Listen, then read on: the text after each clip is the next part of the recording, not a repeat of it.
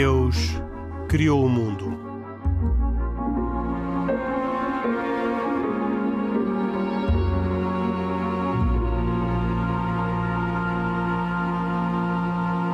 Boa noite e bem-vindos. Nesta edição de E Deus Criou o Mundo, vamos conversar sobre notícias e, inevitavelmente, conversar sobre notícias nos tempos que passam é conversar sobre o Covid. Este é o tema da atualidade e, na verdade, não podemos deixar de o abordar neste programa semanal de atualidade informativa na perspectiva das três religiões abarâmicas: o judaísmo, o cristianismo e o islamismo. Como sempre comigo, Henrique Mota, estão Isaac Assor, Pedro Gil e Khalid Jamal, um judeu, um católico e um muçulmano. Os cuidados técnicos são de João Carrasco, como de costume, e a produção de Carlos Quevedo, que também é o autor do conceito do programa. A primeira pergunta só pode ser, mas pedindo uma resposta muito curta, uh, telegráfica, direta, o que é que cada um dos três pensa da situação atual? Isaac Assor. Bem, esta situação é realmente uma situação calamitosa, por assim dizer. Uh, muito poucas palavras mais há, há, para dizer, senão uma grande preocupação, uma grande preocupação pela saúde, uma grande preocupação pela economia, uma grande preocupação pelas pessoas, pelos necessitados, uh, pelos doentes, pelos, pelo pessoal médico uh, que estão exaustos uh, e que não se vê uma luz ao fundo do túnel. Hum. Pedro Gil. Uhum.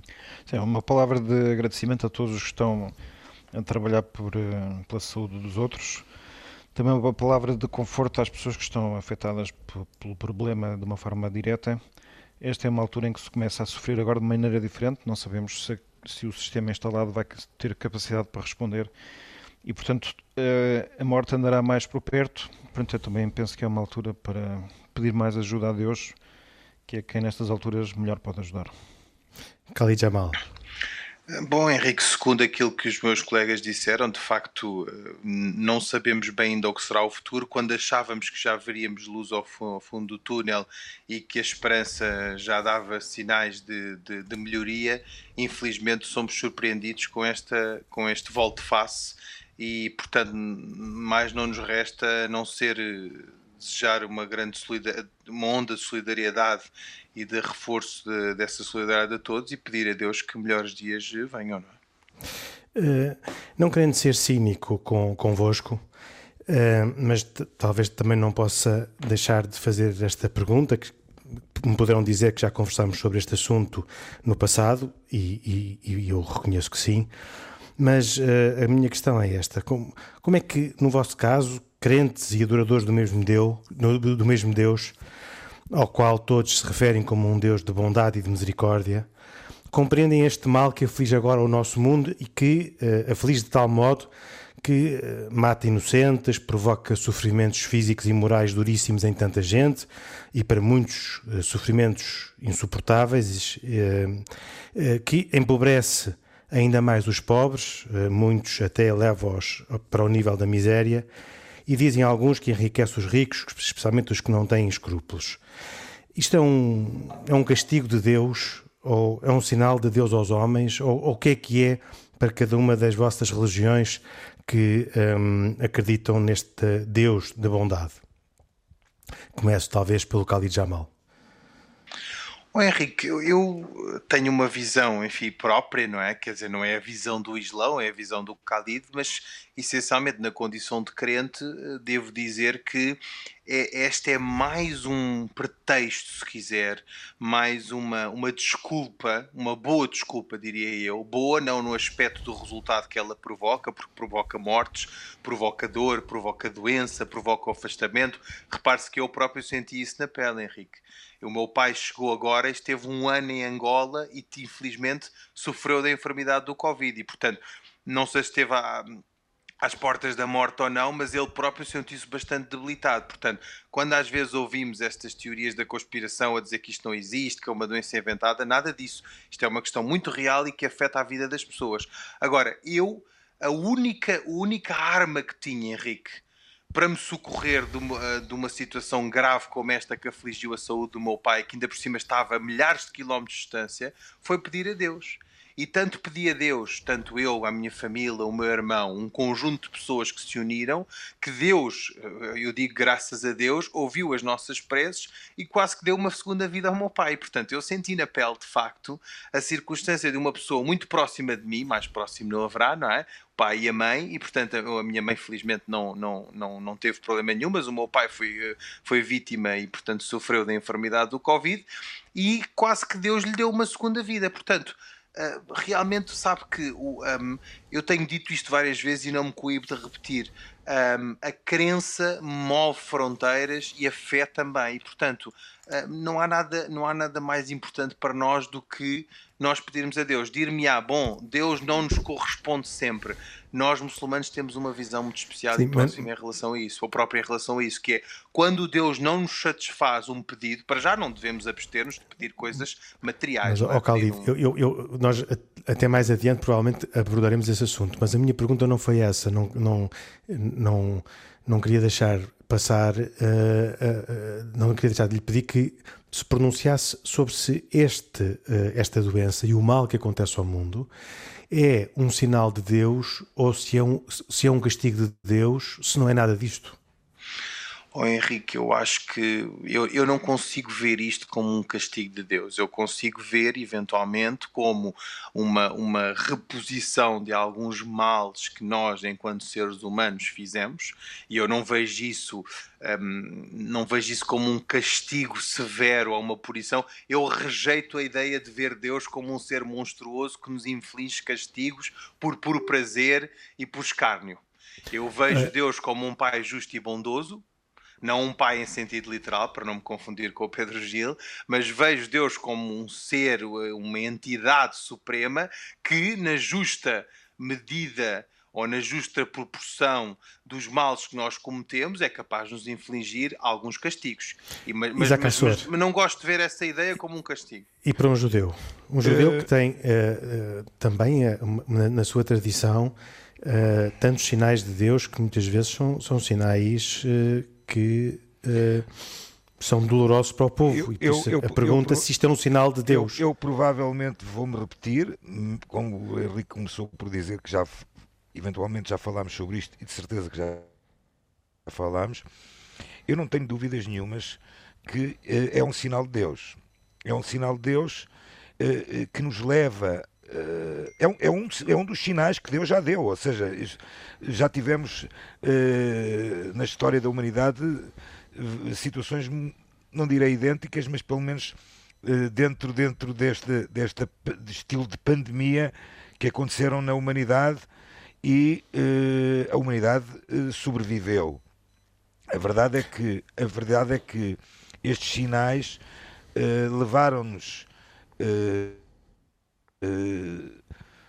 dentro de, de, um, de, um, espectro, eh, digamos, quase que negativo de tudo aquilo que passou com o aparecimento deste, deste, desta tragédia que tem sido o Covid-19, eh, levou-nos a, a, a, ter ações que provavelmente eh, estariam esquecidas no mundo, nas pessoas, no homem, levou-nos a, a, a ter, eu continuo a achar que eh, tivemos um aumento de solidariedade uh, internacional e nacional uh, que, que, provavelmente uh, estava esquecido, ou seja, o, o, eu, eu recordo-me de ter passado semanas e semanas e agora meses e meses a falar com pessoas que provavelmente eh, estavam eh, isoladas na sua vida durante muitos anos e que eh, precisavam de ter uma palavra de conforto. portanto, mas, mas que tipo de sinal é este? É um sinal de condenação sobre é, o, eu, eu, eu, o, o, o, modo como os homens vivem? Ou oh, é... oh, oh, oh Henrique, mais uma vez falando, agora estou a falar por mim, Isaac, dentro de, de, do meu pensamento judaico, uh, é um sinal de que, uh, atenção, falando de uma, palavras muito simples, parem para pensar porque vocês não são nada. Deus diz-nos assim: parou.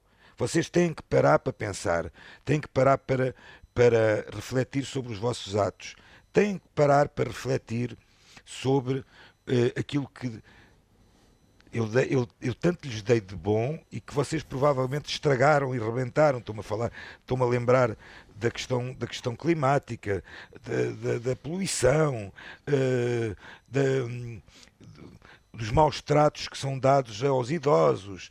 Uh, ou seja, isto é uma forma que nos dá um, um, despertar, pode ser até um despertar para muita coisa que uh, está adormecida. Pedro Gil, e para um católico é um castigo de Deus, é um sinal de Deus aos homens ou nenhuma destas coisas?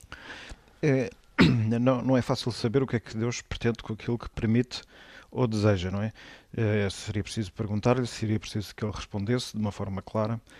É, nós temos que viver um bocado à custa daquilo que dele sabemos é, ao longo dos séculos, daquilo que ele transmitiu, daquilo que é o depósito que os judeus têm para nos transmitir e que depois é continuado no Novo Testamento. E nós o que sabemos é que o mundo foi criado para o bem dos homens que nele habitam. Nós sabemos que houve uma, uma desobediência inicial. Essa foi a causa da entrada do mal no mundo. E todos nós vivemos a, a sempre a experimentar uma mistura do mel e do vinagre. Quer dizer, a vida tem as coisas boas e também tem as coisas duras que é um sinal de um desequilíbrio inicial que não era do projeto inicial, foi uma coisa posteriormente acontecida e que até mereceu toda a atenção feita por, por Deus em relação ao povo eleito para lhe dar uma, uma história privilegiada para bênção, para, para o bem de todas as nações, para uma cura definitiva. Essa cura definitiva, os cristãos eh, entendem que ela está em, potencialmente já toda feita com a vinda do próprio Deus à Terra e com a sua morte na cruz, onde, convém também lembrar isso, ele habitou até ao fundo do sofrimento humano. Portanto, estamos a falar de um Deus que quis tornar-se solidário do, do, sofrimento humano. No sofrimento que não foi ele o causador. Foi o, o homem o que, na, na, origem, causou esse sofrimento, que tem muitas manifestações, desde as mais maliciosas àquelas que são mais enigmáticas, como aquelas que estamos a viver agora. Mas esta é uma fase provisória da existência há de haver um momento em que tudo isto ficará eh, curado e resolvido. Portanto, Mas... quando embora às vezes se faça a pergunta sobre na, se, como é que Deus, sendo bom, permite o mal, é bom saber que o mal não era o seu projeto. O mal é o resultado da liberdade do homem. E depois dizer que se ainda existe o bem é por causa de Deus. E, portanto, não só devemos deixar em crise a pergunta sobre se é Deus a causa do mal, mas é, devemos ativar a pergunta é se ainda há bem, não será por causa de Deus, precisamente? Mas não, não é justo uh, uh, um, um crente, ou, e particularmente se calhar até mais um não crente, olhar para esta situação e e, e, desacreditar de Deus, uh, olhar para ele de soslaio, perguntar-lhe uh, porquê, uh, porquê é que acontece este sofrimento que colhe de modo igual os bons e os maus o, e, e, não, e não, não faz exceção, aliás, adiante tenho uma, uma pergunta neste sentido para fazer, mas que não faz exceção de ninguém e um, também não se percebe porque é que uns ficam uh, isentos, imunes da doença e outros não. E, e, e, portanto, há aqui uma. Para um descrente, pelo menos uh, deixem-me pôr a questão nestes termos, uh, há uma incompreensão sobre a posição de Deus perante, perante o sofrimento dos homens. Sim, quer dizer, para a experiência de todos, a experiência do, a vida, a situação de, de, estar no sofrimento é uma situação que sempre perturba e que legitima todas as perguntas. É que, aliás, é tipicamente uma das alturas em que a procura pela verdade definitiva sobre a existência é o mais é, aparece. E, portanto, pode ser uma altura muito importante, pedagógica, certamente que é crítica, mas é importante. Depois, é, Claro que a pergunta sobre a existência tem que ser total, não é só sobre as coisas que acontecem mal, mas é também sobre as coisas que acontecem bem, e é também sobre a própria existência, porque é que existimos, e a alternativa não existimos. Porquê, porquê, porquê o ser e não antes o não ser? Há perguntas que são fundamentais. E precisamente quando nós vivemos numa vida excessivamente entretida, dispersa, eventualmente com muita diversão ou sucesso, esquecemos que estas perguntas são as principais e precisam de uma resposta.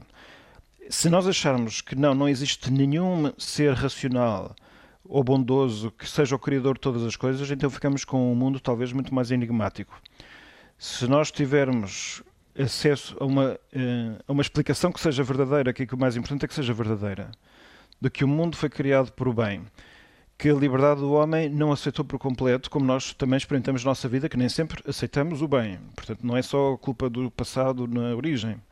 E, portanto, rejeitamos, e somos nós que criamos o desequilíbrio na própria realidade, em primeiro lugar em nós próprios. E, portanto, que isso pode ser curado, mas quem curou já veio curar, que é Deus, e, portanto, que está todas as condições criadas para no futuro haver uma existência nova, então fica com uma narrativa que também é consoladora. Como digo, não resolve por completo o enigma ou o mistério do problema do mal e do sofrimento. Isso eu acho que em grande medida teremos que viver com essa interrogação até ao fim da vida. Oh, oh Pedro, eu queria só acrescentar dizer o seguinte, oh Henrique, que é parece-me que esse é o caminho mais fácil, que é dizer Deus não existe ou porque é que este Deus nos inflige essa dor e esse sofrimento, não é?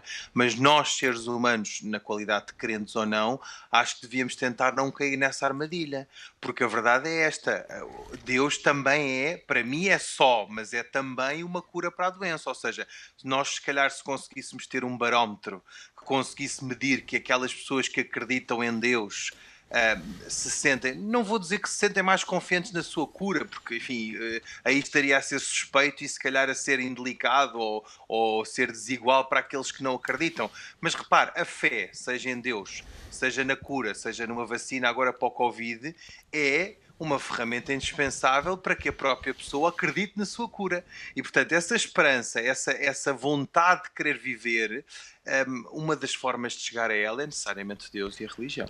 Agora, eu penso que é, é importante que nós é, não olhemos para a religião eh, como definindo-a mais ou menos como aquilo que resolve problemas. Nós o que procuramos na religião é sempre saber é qual é a verdade das coisas, qual é a realidade.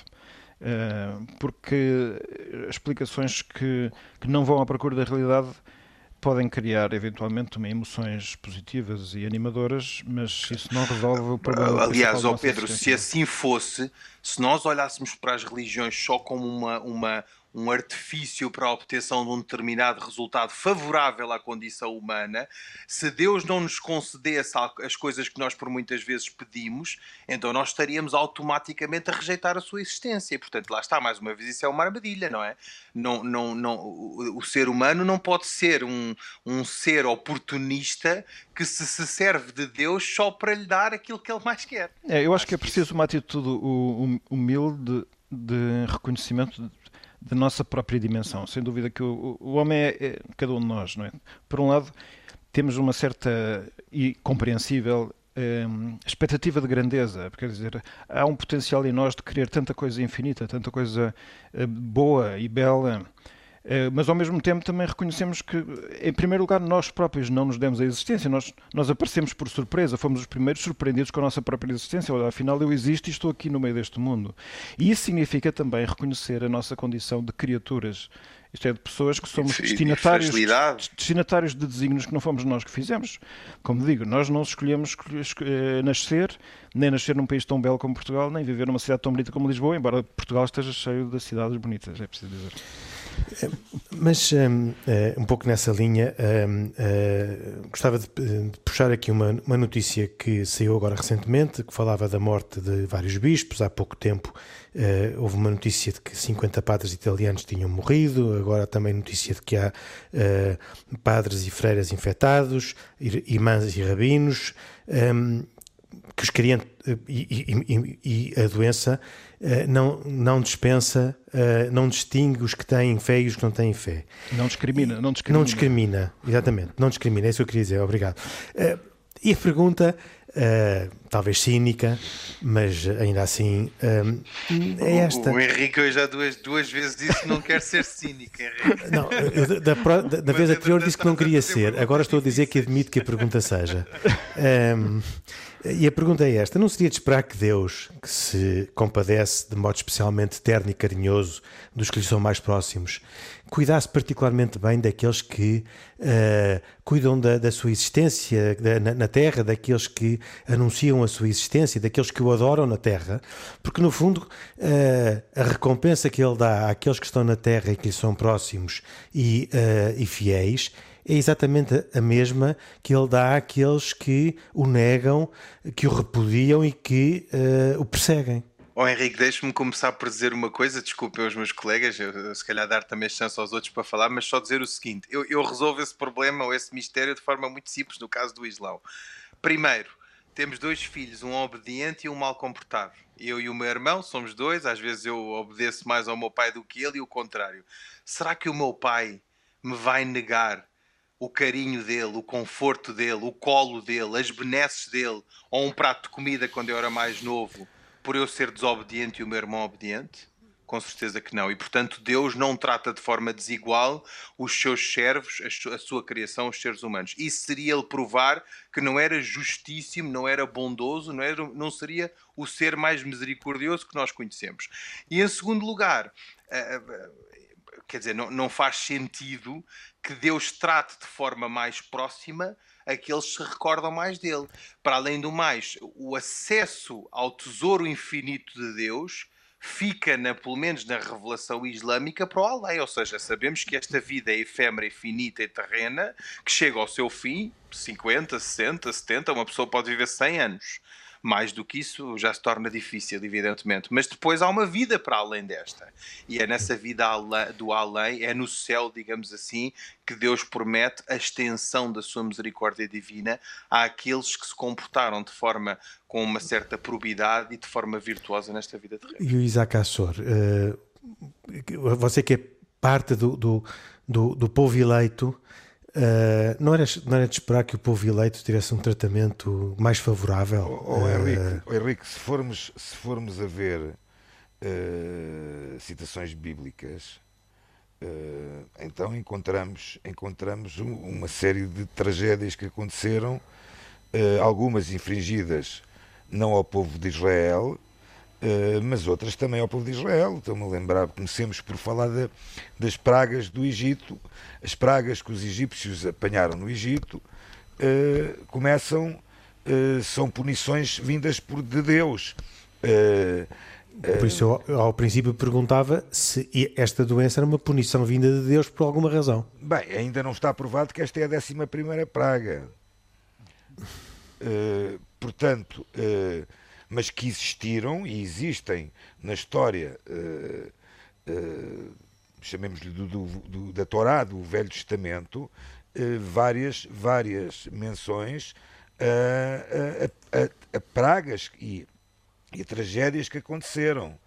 Mais tarde, inclusive, inclusive é, é, mencionado no Talmud, na Torá oral,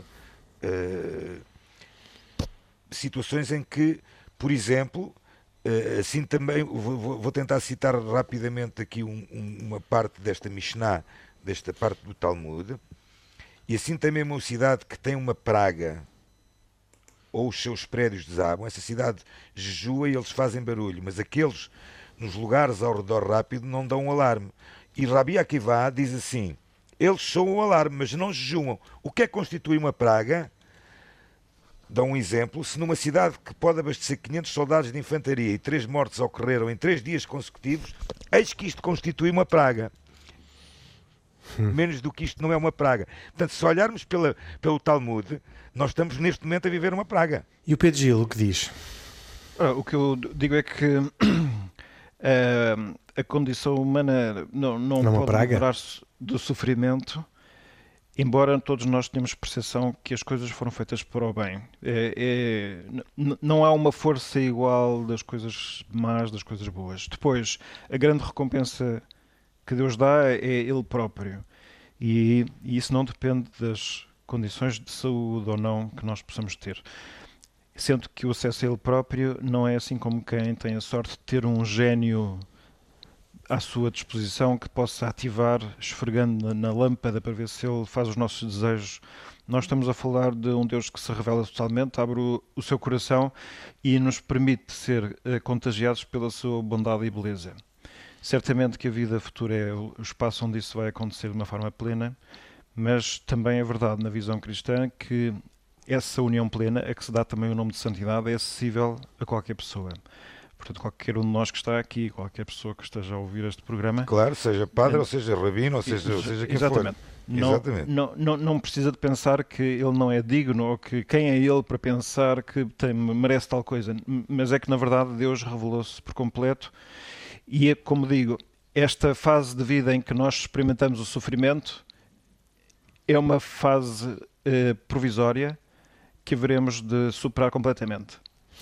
E, e, o que é que nesta fase da vida uh, das pessoas, uh, dos crentes, e desta sua relação com Deus, o que é que é uh, próprio ou típico que, que seja o diálogo de um crente com Deus? O que é que um crente pede a Deus nestas alturas? Um crente é que tem que estar primeiro livre de falar com Deus da forma que exatamente quiser, porque é um filho, o filho e os filhos têm total liberdade de falar como entenderem.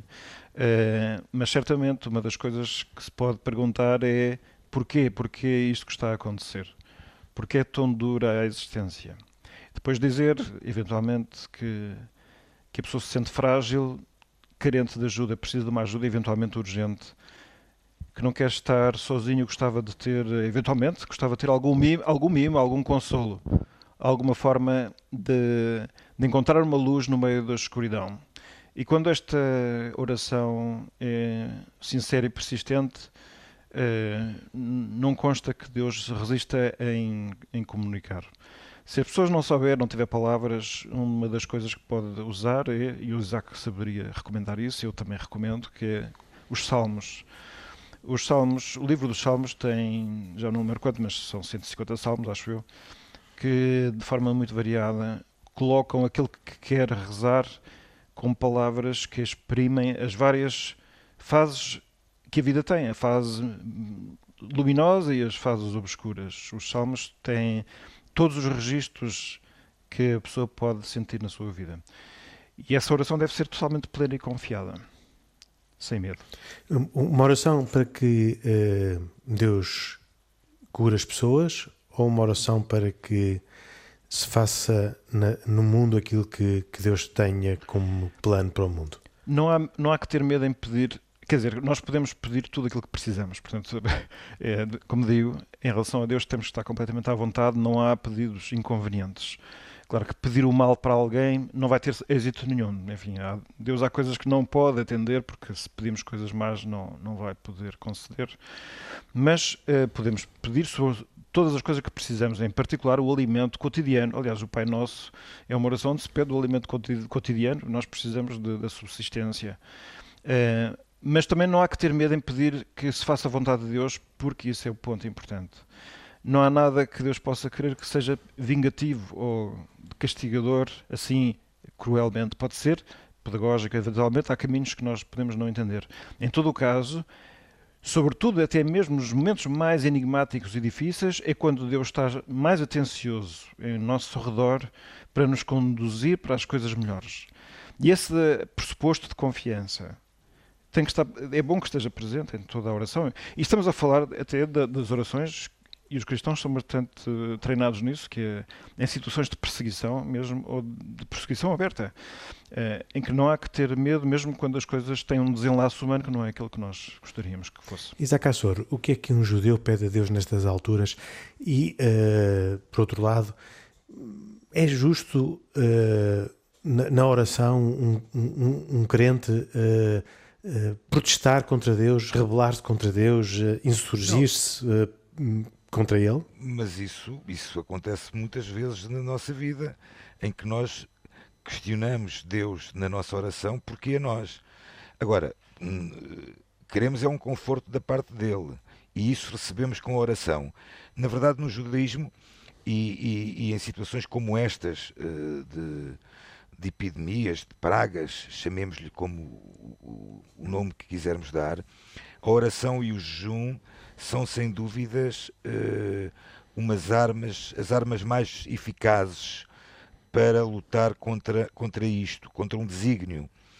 Mas a verdade é que também estas epidemias, isto vou citar mais uma vez Maimónides, estas epidemias não, não estão apenas sujeitas a considerações teológicas, porque envolvem também uma série de imperativos médicos e sociais que são fortalecidos pelas normas religiosas.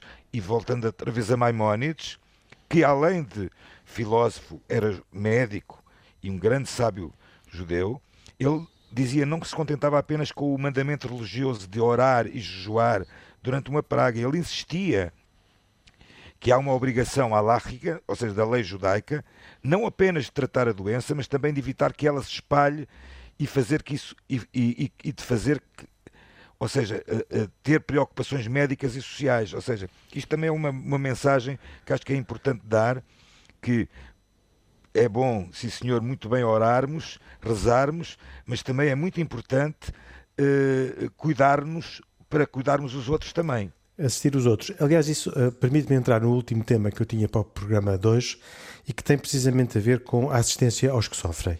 As vossas comunidades religiosas, uh, com certeza, uh, têm posições diferentes sobre aquilo que há a fazer, mas a minha pergunta é esta: cada uma das vossas religiões, como parte da, da sociedade civil, como é que intervém para ajudar os outros? Faz parte da da, da vossa, uh, da vossa um, atuação, da vossa preocupação, ter uh, gestos para com uh, outros, ou a vossa intervenção é mais ao nível da oração e de, deste diálogo que temos estado a falar com Deus?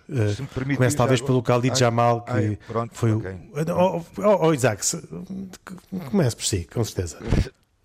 Não, repare, no, no, na, na, falando propriamente da comunidade judaica uh, de Lisboa, que é aquela que eu, que eu pertenço, uh, uh, a comunidade tem na sua base de formação, até inclusive, uma, uma organização, a organização judaica mais antiga em Portugal, chamada Somer Nofelim, Amparo aos Necessitados, que eh, é anterior à fundação da própria comunidade israelita de Lisboa e que eh, tem um papel fundamental junto, junto com as pessoas necessitadas, sejam elas da própria comunidade ou não. Ou seja, tanto mais que esta própria organização em tempos teve um, um hospital, o Hospital Israelita de Lisboa. Havia um hospital em, em Lisboa, até, até inícios dos anos 80. E que atendia. Uh... Atendia e atendia essencialmente pessoas da comunidade judaica, mas não só. Mas não só. Uh, e, e, e, isto é uma base fundamental que é a solidariedade, que é um dos pilares fundamentais do judaísmo. Conceito fundamental que torna todo judeu responsável pelos seus semelhantes e por todos os seres vivos. Ou seja, é nossa obrigação tanto uh, apoiar uma pessoa que seja da religião judia como uma pessoa que tenha uma outra religião ou que não tenha nenhuma religião. Eh, Khalid Jamal, para um muçulmano, o que é que é a expressão da assistência social em tempos de pandemia, uh, nestes tempos de pandemia em que nós estamos? O Henrique, o profeta Muhammad, que a paz e a bênção de Deus esteja com ele, disse: Não é um verdadeiro muçulmano aquele que não desejar para o próximo aquilo que deseja para si mesmo.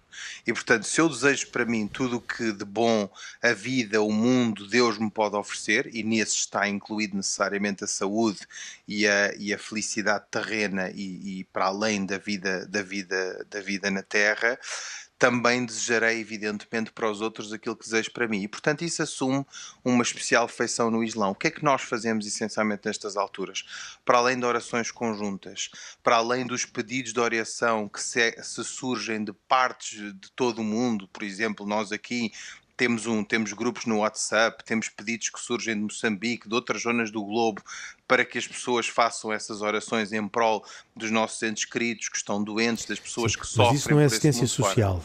Eh, eh, agora estava a pedir para além dessa oração que, que concentrasse que é... neste aspecto da assistência social. Claro, para além dessa, dessa oração que é indispensável, a oração só não basta e, portanto, é preciso dar um ombro amigo ou estender um ombro amigo a quem precisa. O que é que a comunidade faz?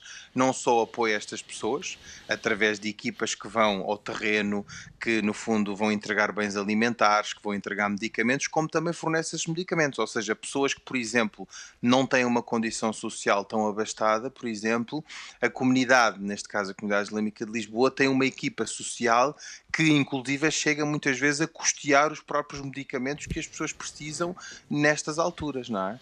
Uh, e eu acho que isso é, é de facto uma, uma, uma, uma, parte indispensável a todo este processo, porque ao fim e ao cabo dá um bocadinho de calor e algum alento àqueles que mais precisam e que muitas vezes não têm condições uh, próprias para se, para se poderem ajudar nestas, nestas circunstâncias difíceis.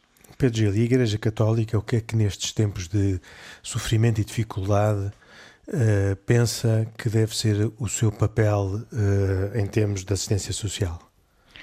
Uh, a primeira coisa é recorda que uma ideia como a de que diz São João na, na, sua primeira carta, um dos livros do Novo Testamento, que é que se alguém afirmar que eu amo a Deus, mas odiar o seu irmão é mentiroso, pois quem não ama o seu irmão a quem vê não pode amar a Deus a quem não vê.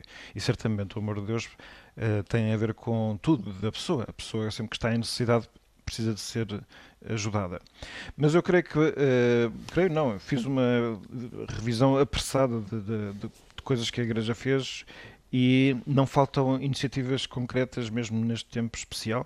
Eu, e só hum, tocando em títulos, iniciativa em Santarém, iniciativa Mais Coração em uma parte de abrigo aos mais carenciados, onde estão 40 voluntários a atender muitas famílias. Em Bragança Miranda, o Bispo distribuiu cabazes de Natal com a Caritas Diocesana. O Santuário de Fátima enviou 13 mil euros para a Diocese de Pemba. Uh, por causa da vaga de frio, Caritas de Setúbal apoia 14 abrigos e vai aumentar a resposta para mais 20 pessoas. Alunas de Viseu fazem calendário solidário com as irmãs em clausura. Seminário de Coimbra partilhou mais de 12 mil euros em 2020. Enfim, Caritas do Peru abre 151 refeitórios comunitários para lutar contra a fome durante a segunda vaga do coronavírus e por aí adiante.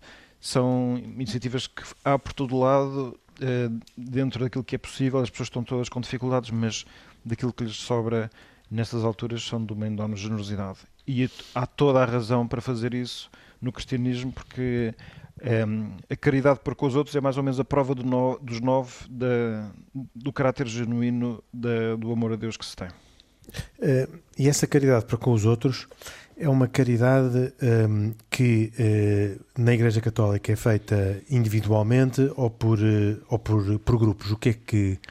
O que em é primeiro é, lugar, deve ser feita individualmente porque aquilo que nos transforma é, é Deus e transforma toda a nossa vida. Portanto, quando a luz de Deus entra dentro de nós, isso nota-se em tudo e, portanto, tem que melhorar todas as relações que nós temos. Em primeiro lugar, as familiares, as de vizinhança, as de trabalho, que são as mais importantes. Mas depois existe outra ação, para além disso, que pode ser organizada, pode ser profissional ou pode ser voluntária, em que há muitas instituições a que as pessoas podem juntar para, como voluntários ou profissionais, se dedicarem a resolver as várias necessidades do corpo e da alma que as pessoas tenham, não é? Uh, falou-se quando foi o ano da misericórdia de Deus, da bondade de Deus que se celebrou na igreja, falou-se muito dessas obras de misericórdia que têm a ver não só com as partes do espírito, mas também, sobretudo, as pessoas que não têm que vestir, não têm onde viver, não têm que comer. E essas pessoas têm que estar em primeiro lugar, independentemente, evidentemente, da fé que têm. A necessidade é aquilo que determina a ação, não, não a qualidade da pessoa. Hum. Muito bem. Um, na, na, rotina do nosso programa, esta seria a altura das recomendações. Nós temos muito pouco tempo e hoje gostava de substituir as recomendações por uma proposta de uma mensagem de cada um dos três um, sobre, este, sobre este assunto. Uma mensagem, uma coisa uh, que uh, seja seja objetiva uh, e construtiva dentro deste espírito de uh, corresponsabilidade das religiões com, com uh, o bem da sociedade civil em que todos estamos inseridos e uma mensagem que seja de facto muito curta, porque temos três minutos para terminar o programa. E por isso começo pelo Isaac Assor. Bem, nesta altura, a, a, mensagem que eu quero deixar é que fundamentalmente pensemos todos em todos e não, in, e não individualmente. Ou seja, uh, uh, vivemos uma situação uh, muito grave, perigosa e é a nossa obrigação termos respeito pelos outros, respeitar as regras que nos são dadas, cuidar da nossa saúde e orar a Deus Que isso é que é o mais importante neste momento, pedir a Deus que Deus salve, nos salve deste, deste, deste holocausto. Khalid Jamal rapidamente اللهم إني أعوذ بك من البرص والجنون والجذام ومن سيء الأسقام Eu acabo de fazer uma oração que significa Ó oh Deus, eu procuro refúgio em Ti para a lepra, a insanidade e a pior de todas as doenças. Como dissemos há instantes, Henrique, nada mais do que a oração nos poderá ajudar nesta fase e num momento tão grave e tão uh, amargo que inflige todos os seres humanos e que nos coloca a todos nesta mesma condição da fragilidade humana. E o Pedro Gil? É, recorrer a Deus, é uma oração breve que uma santa, Santa Faustina Kowalska, recomendava era Jesus, eu confio em ti. Depois, entre ajuda a todo aquele que precisa, a começar pelos mais próximos. Depois, aprender a arte do silêncio Uh, não substituir às vezes uma certa sofreguidão, angústia ou pelas circunstâncias só por se entreter em várias coisas diversas, não, também saber apreciar o silêncio. Depois cultivar a esperança. Dos males Deus tira bens, dos grandes males grandes bens. E assim terminamos esta edição de Deus Criou o Mundo, uma edição que Dedicámos uh, ao tema do Covid, já tínhamos ainda muito recentemente falado sobre este assunto, quando uh, analisámos a questão da, uh, das vacinas, mas este é de facto o grande tema da atualidade. Ouvimos aqui as perspectivas de um judeu, um católico e um muçulmano sobre este, este tema. Voltamos dois, oito dias num programa que hoje teve cuidados técnicos de João Carrasco e, como sempre, produção e autoria de Carlos Quevedo. Comigo, Henrique Mota, estiveram Pedro Gil, Khalid Jamal e Isaac Assor. Até para a semana, se Deus quiser. Boa noite.